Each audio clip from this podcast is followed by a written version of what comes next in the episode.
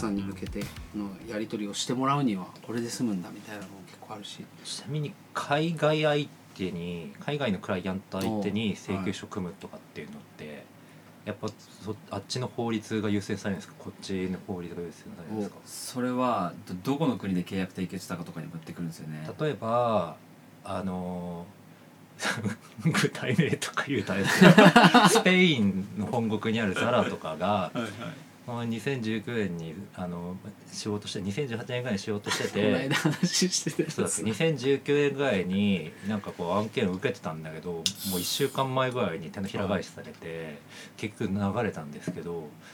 特に契約書とは書いてはなかったんでその時すごい後悔したんですよ。はいはいはい。ただ、うんもしかしたらなんか日本法人との契約にその時はなったかもしれないですけど、うんまあ、仮にその直接例えばスペインとスペインの本国のそういう海外クライアントと俺らがこうで、まあ、その例えばあの着手金をいくらくださいとかなんかそういう話とかしていたりとかしてで向こうはやっぱなくなったからそもそも案件なかったことねみたいな感じであ消消されたりとかした場合でもうわざわざスペインまで金取りに取り立てに行くわけにはいかないじゃないですか、そういった場合もう泣き寝入りってことなんですかね？まず、えー、とスペインの会社と契約しちゃうと、今おっしゃったような話になっちゃうんですよね。向こうの法律。柄ってことですか？いやじゃなくてやっぱりまあもちろん日本の、まあ、仮にスペインの裁スペインにで請求かけていくとするとやっぱりスペインの弁護士に頼まなきゃいけないって話になってまあいくらかかるかさすがに分かんないですけど大変じゃないですか。あやっぱ向こうと契約するには向こうの弁護士にお願いしないといけないとなんです。か、そこがポイントなんですけど向こうで仮にやる場合うん。はそういうことになりますよね、はいはい。で逆に今度は、まあ、日本でやるっていうこともまあ考えられるわけなんですよ。やるのはその例えばイベントとかの実施みたいな話ですか、うんというかまあいろいろ理屈つけて、うん。まあ、日本の裁判で解決できる話なんだと。うん。理屈づけて日本の裁判所に仮に訴えたとするじゃないですか、で訴えてじゃあまあなんとか判決までいったとしてじゃあじゃあ1,000万払えって判決もらったとしてじゃあこれをじゃあどう実行するんだという話になって、まあ、結局やっぱそれスペインに持っていかなきゃいけないわけなんですよね、うん。その話を。うん。だからなかなか大変なんですよね。だから日本法人と契約しとけば、うんなるほど、うん。まあ日本法人に財産がない場合もありますけどね。そうなんですよね。うん。でも財産ない相手にあのーこんだけ損害食らったんだから返してよって言っても返せないじゃないですか。そうそういう時ってどうなるんですか？お金ない人は無敵なんですよ。なるほど。あ日本では。日本はそういう国かも。確かにね、うん、どんなに1億円買ったって取れないんですよねないとこからは。はいはいはい。それあのよく離婚弁護の世界でもありますよね、養育費は。あの、お金ないところから取れないみたいな、うん。なるほどね、今はちょっとあの秘密の名言が出ましたね。秘密の名言。お日本からは。は 日本語ではお金がない。人が一番強い。あー。ちょっとドキッとしたいい話だな。ドキッとしたというかこっちがじゃあ逆にお金全部とりあえずある金は全部使い切ればいいんだなっていう、本当お金ない人はうん。うん何したって大丈夫ですまあノーフューチャーですからねあだからその犯罪を犯しちゃう人とかってやっぱり無敵な人が多いみたいな話あるじゃないですか。失うものがないみたいな。あれと同じ話で。やっぱりいろんな犯罪の話とか聞いてると思うんですけどやっぱりちょっとエグすぎて引いちゃった案件みたいなのないですか？うーんまあえぐいかわかんないですけど僕結構弁護士になってびっくりしたのがオレオレ詐欺とかってあるじゃないですか、うん。で、まあ、たまにニュースとかであのオレオレ詐欺グループが摘発されましたみたいな。でオレオレ詐欺グループって、まあ、僕日本にそのまあちょこちょこニュースで聞くからまあ日本にこう悪い人たちが数件あんのかな悪いグループが数件あんのかななんて思ってたんですよ、じゃあ多分ですけど日本にああいう人たちって何百何千っていて、自分たちでテナントっていうかマンション借りて組織してやって家族食わしてっていうのがやってるんですよ、うん。でなんでそうかっていうと一弁護士である僕だけでオレオレ詐欺の弁護のもう56件やったことあるんですよ、うん。で周りもみんなやったことあってだから日本にオレオレ詐欺グループないくつあんのみたいな。とか外国人窃盗団とか。うん。いくつあんのと思って。確かに。なんか報道されてるやつなんてめちゃめちゃ氷山の一角なんだなと思って。アーティストもよくあのバンドの車バンうん。盗まれたりもするしああいうのって結構摘発難しいんですよね警察との連携も含めて。なんかちなみにうちの母親が国際ロマンス詐欺に引っかかっておそらえー。く中国の架空口座にナイジェリア人があの振り込ませようとしていたっていう、ね ええ。こういう国時際ロマンス詐欺ってのがあるの？あそううちの初めて聞いたんだけど。そうちなみに俺の父俺生まれる直前に父が死んでるんですよ。名前の付け方やばくない？それ。生まれまあ、ちなみにこの話はなぜかしたかっていうと国立に生まれる予定だったからです。えあそうなんですか？ただ父が亡くなってうちの母が実家に連れて仙台に戻ってっていうのがあって、まあ、仙台うん。にでまあでうちの母は要は独身なんですよずっと。うんうん。でまあ途中途中彼氏とかも見えてきてるわけですけどこの会社立ち上げて何年目かでちょっと金なくなってうちの祖父にちょっとだけ金借りようかなと思ってでどう思うってことを相談しに母親に電話かけたら「いやあのね私この間金借りたばっかりだからやめといた方がいい」って言われてうんうんなんで?」っつったら「私結婚するわ」って言われて「はあ?」みたいな「誰と結婚するの?」って言ったら「いやアメリカのペンタゴンで働いているサーで」とかっつって「はあ?」みたいなうんな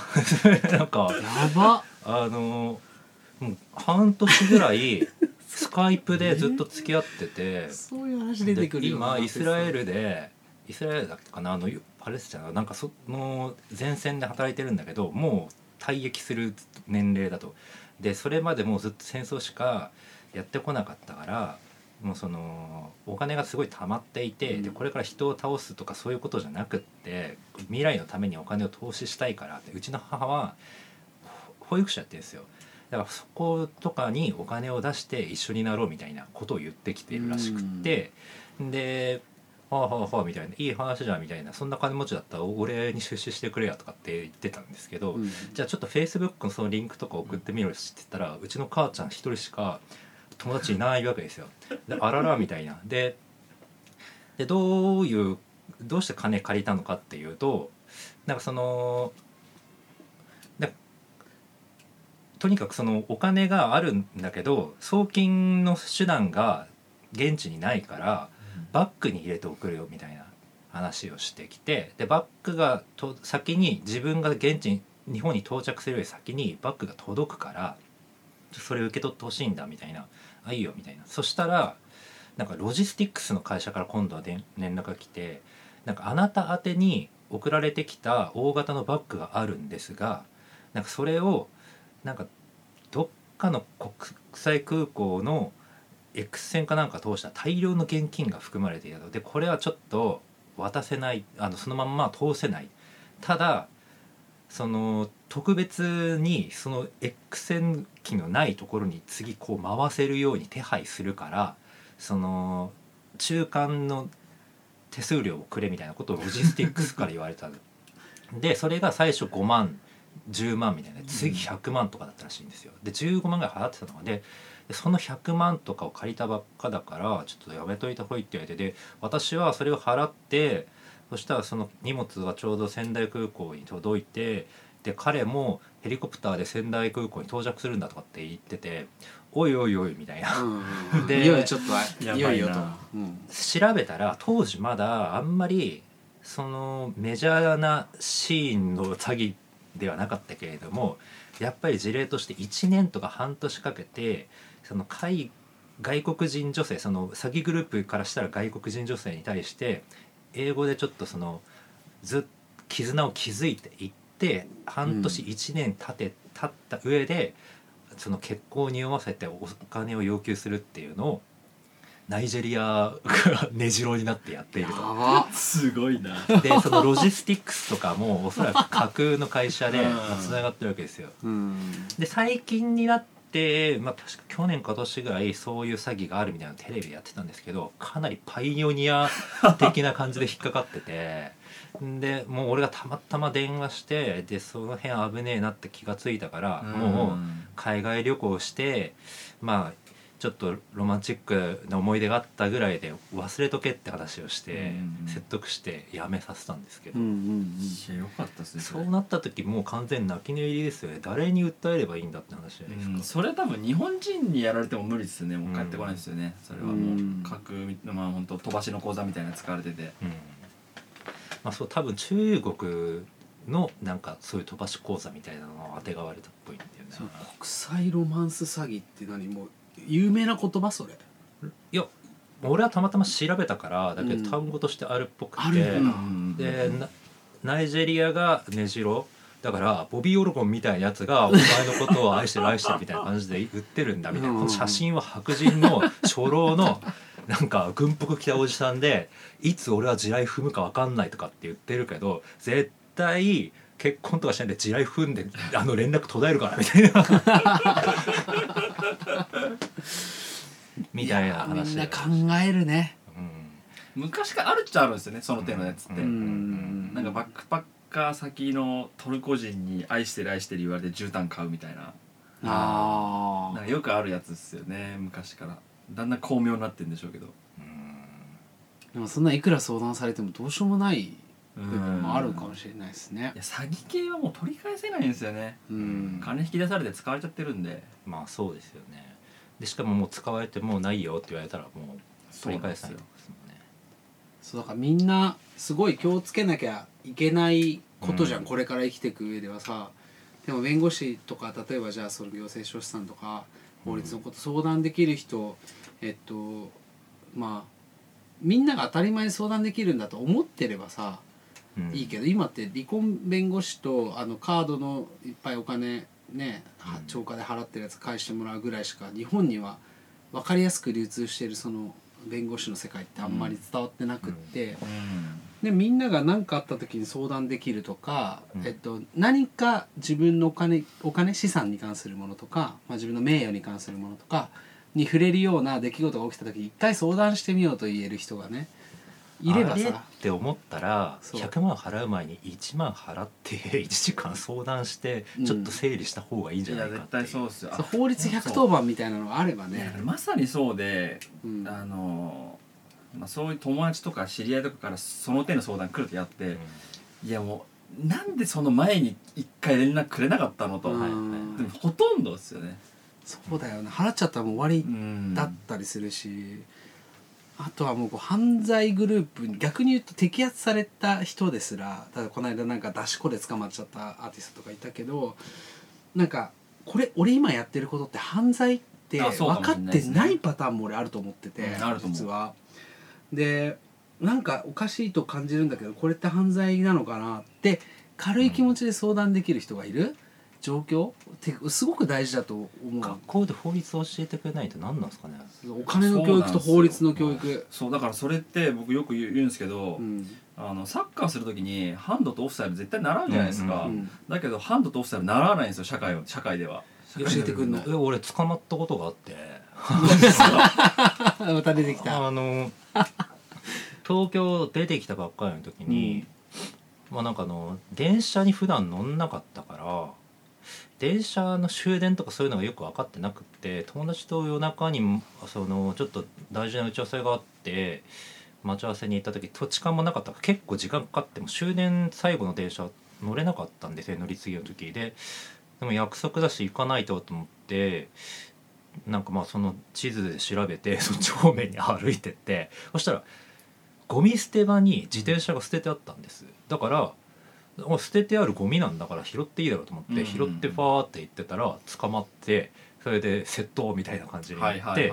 であの警察にあの拾ったと思われる場所にポあのポリスカーそうそうそう乗せられてこう指さし 指て。チェキ取られてあーこれもや出ったことある。で俺はチェこっち見ろって言うからカメラ目線でニコってしたら「反省しろ」って言われて「反省も何も」みたいな。でなんかで頭にきてそんで当時まああれですよねなんかせ何なんか知んないですけど中核派かなんかと勘違いされて。中核派？過激派ってこと？まあ過激、うん。過激派でおいだったらどうするんですかみたいな感じのことになってで一晩中拘束されてでこっちに身寄りもないから誰も引き取り手もなくで朝になってで結局別になんていうんですかこういうあの署内で別に処理みたいな別にまあ事件性はないと。うんでただうまいこと言われて任意なんだけどなんかちょっと俺も乗り気になってきちゃってこのあの指紋？ああ指紋ね。はいはい。担当員の人に「これあのや事故でバラバラになってもすぐ身元わかるからやった方がいいよ」とか言われて。ああ言うんだ。そういうことやっぱ。でで乗せてくる。なんかよくある。あこれ持っしましまあー。やパチみたいなのやってっていうのを多分杉並区の警察署にまあ今もうそろそろなくなったかもしれないですけどデータ的に。あれ何年かで消えるんですよいやわかんない一生残るんですかね。ずっと残って残ってると思うずっと。まあまあ俺が何か本当のまずいことをするかあの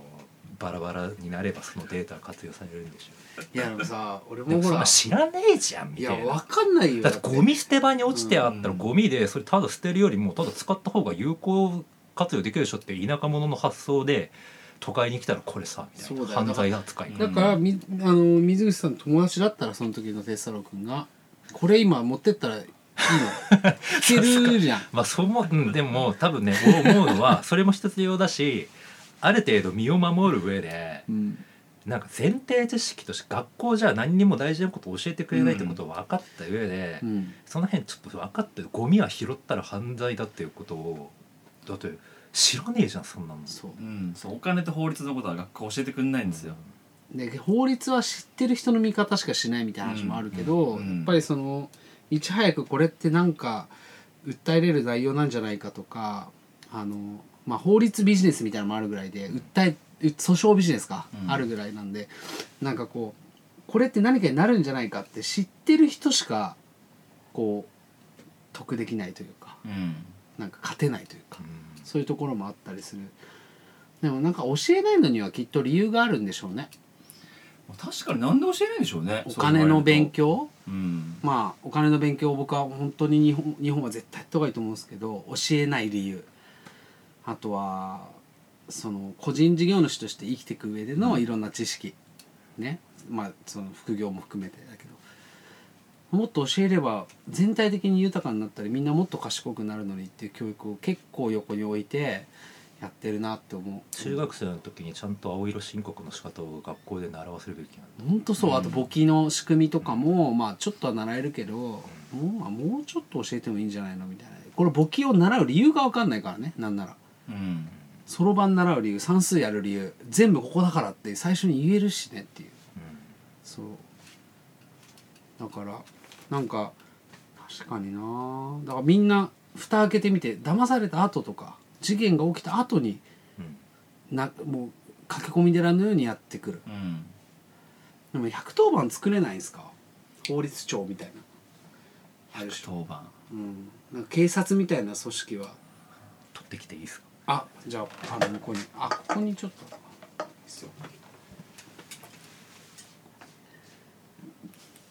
なんか。うん。あパッとそう。一旦今からじゃあ、えー、哲郎さんのビールちょっと残ってるよ。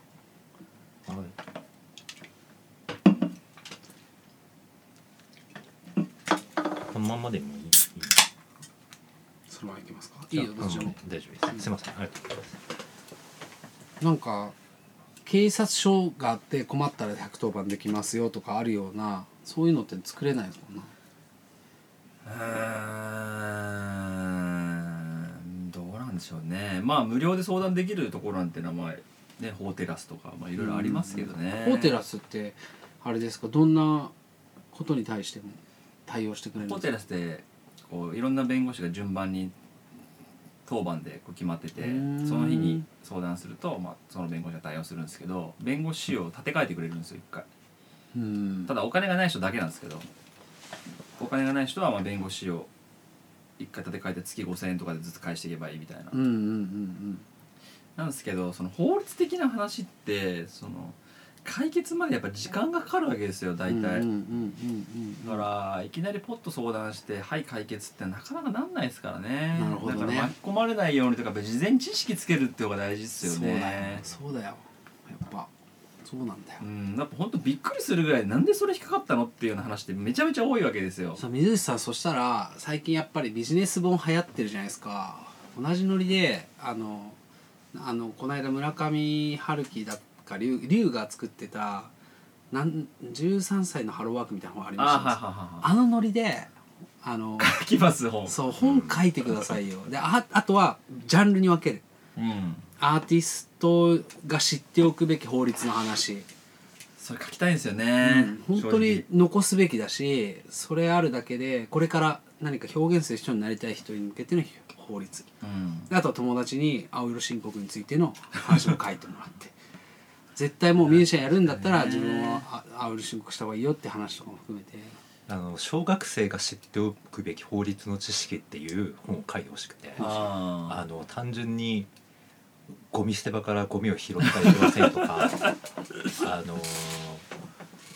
マンションにおしっこ引っ掛けちゃいけませんとか、よくこうショートショートの間でこうなんかちょっとしたコラムみたいなのあるじゃないですか。あの有名なあの人も実はこんなことで捕まっていたよみたいなのを入れたりしてあげるとよりこう若い子には分かりやすい。QA でゴミ捨て場から自転車持っててもいいの？うん。捨ててあるものなのに拾ったら窃盗になるの？みたいなやつを書いていくみたいな。結構それの本を学級図書で読んでたか読んでないかってだけでうん。うん。全然違う、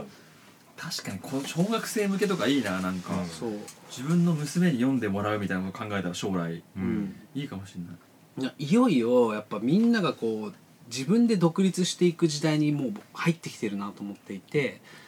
ほん本当に僕は2011年に解散したバンドとかはもう事務所に所属して頑張って売れなかったらあの小田仏みたいな人生だったわけですけどあのその時僕は何の知識もない状態です、だから自分で確定申告してれば帰ってきたお金もあったなとかうんうんいっぱい考えちゃうんですけどしかもその確定申告してることを責める人もまああのダメだよっていう法律もないじゃないから、うん。ないことも最近知ったしなんか知ってればもっと心豊かに、うん。あの苦しい状況の中でもひょうひょうと生きれたはずだ、うん。これね本当に思うんですよ。で法律のこともそうであのなんだろうもこっそり知っておくべきなんですよ。やっぱりその自分が知ってるよお金のことも法律のことも知ってますよっていうやつに誰も寄ってこないですよ。あの君をり売って人気者にしてやるよなんて人はね。だからこっそり知ってる。うんいざとなったらこのカード切れるよっていうのをみんなが知ってればもっと安心してあの戦えたというか、うんそれはねあの常々思う。最近そのメンタルアーティストのメンタルヘルスについてもいろんな人が論じてくれてるけどそれこそダニエルとかもよく話してるけどそういうのもあの知ってればこういう時こういう人に話せばよかった。うん。いいっていうのを知ってさえいればあのしかもそういう話を分かってくれる人がいるっていう気持ちでいて苦しみを味わうのと知らずにうん。闇雲に苦しむのとじゃもう意味が違いすぎるんですよだからみんなこっそり知っててほしいことではあるなとその本書く時あの間のコラムに体験談俺あの投稿あ書いてくださ俺文章書けるんで。そうライターだからあーそうですね。文章素晴らしくて。それいいっすうん。いちょっと書きたいのそれ本当に。そうぜひあの今でもそういう本ってめっちゃ価値高くってあのアマゾンとかでバンってちゃんと売ると結構売れるみたいですよこのポッドキャスト聞いてる人出版社の人いないかな？あちょっとちょっとなんか探してみようよ。あやっちゃったみたいな。執筆依頼とか来てるぐらいだから水木さんは。要は記事の。なんか音楽関係うん音楽関係の執筆する人があんまり他にいないから来るんですけどそれ以外はそこまで来ないんですよね。あそこのちょっと待ってちょっとこの本を書いてる人がこの人もね呼びたいと思ってるんですけど。このこの本手島さん。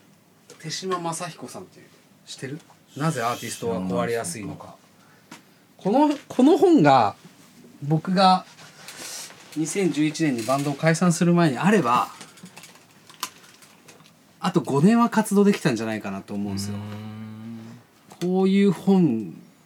ここのこの人にも話を聞いてみたいです。僕ずっと思ってるんですけど。アーティストの人がーんとメンタルをやられるその大きな理由ってのはどういうのが多いんですか？俺は金ですね。あうん。なんか俺は本当にずっと金なかったんですけどアーティストやってる時に。あのこの人の下にいないと音楽が続けられないとかこの事務所にいないと音楽が続けられない、えーメンバーがみんなその人のことが好きで自分だけこの人から離れてもやっていけるんじゃないかと思っている。とかっていうのでなんかだんだんメンバーを人質に取られてるような状態になっていくんですよ。であの孤立していくというかうんなんて言ったらいいかな。あとは僕は売れなかったから偉そうなことは何も言えない立場ではあるものの売れてるアーティストとかの話もこれ読んでて思うのはやっぱすごいこう過密なスケジュールを入れられるでそのとにかく出して出して利益を生み出さなきゃいけないっ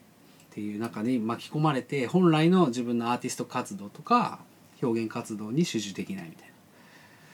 でまあでもなんかずっと見ていくと俺はやっぱりでも自分の作ったものに自分がどこまで権利があるのかとかじゃあこういうことされた時にじゃあパワハラモラハラみたいなのがあったとして言っていいのかいけないのかとか、うん。誰かに相談していいのかしていけないのかとか、まあ、あとはその自分が得れるであろう収益をもしそれを確定申告して帰ってくるとか知ってればもうちょっと気持ち楽にやれたよねとか、そういうことがあまりにも多くて。うんうんうんあの社会に出る前に、まあ、アーティストと呼ばれる人とか自分で表現して生きていきたいと思う人が知っとくべきことって実はめちゃくちゃいっぱいあるし知ってた方が絶対楽だし楽しいっていうことがたくさんあるなと思って、はい表現と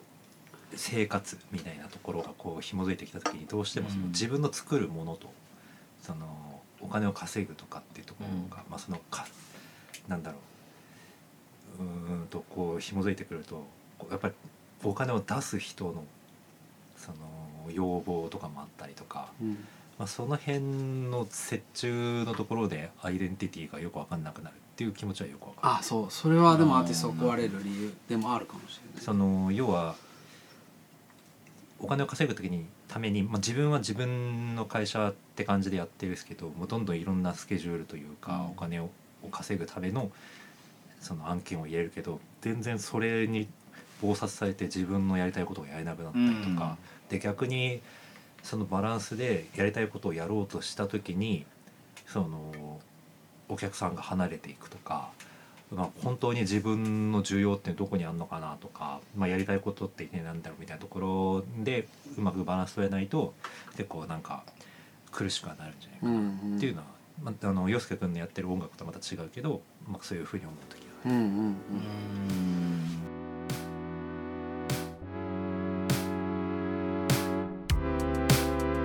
話の途中ですがこのお話は後半に続きます。今後オービタルウェーブへのご意見ご感想を伝えられるアカウントを制作予定です。楽しいなと思ってくれた方はお聞きのポッドキャストアプリでぜひ登録をしてください。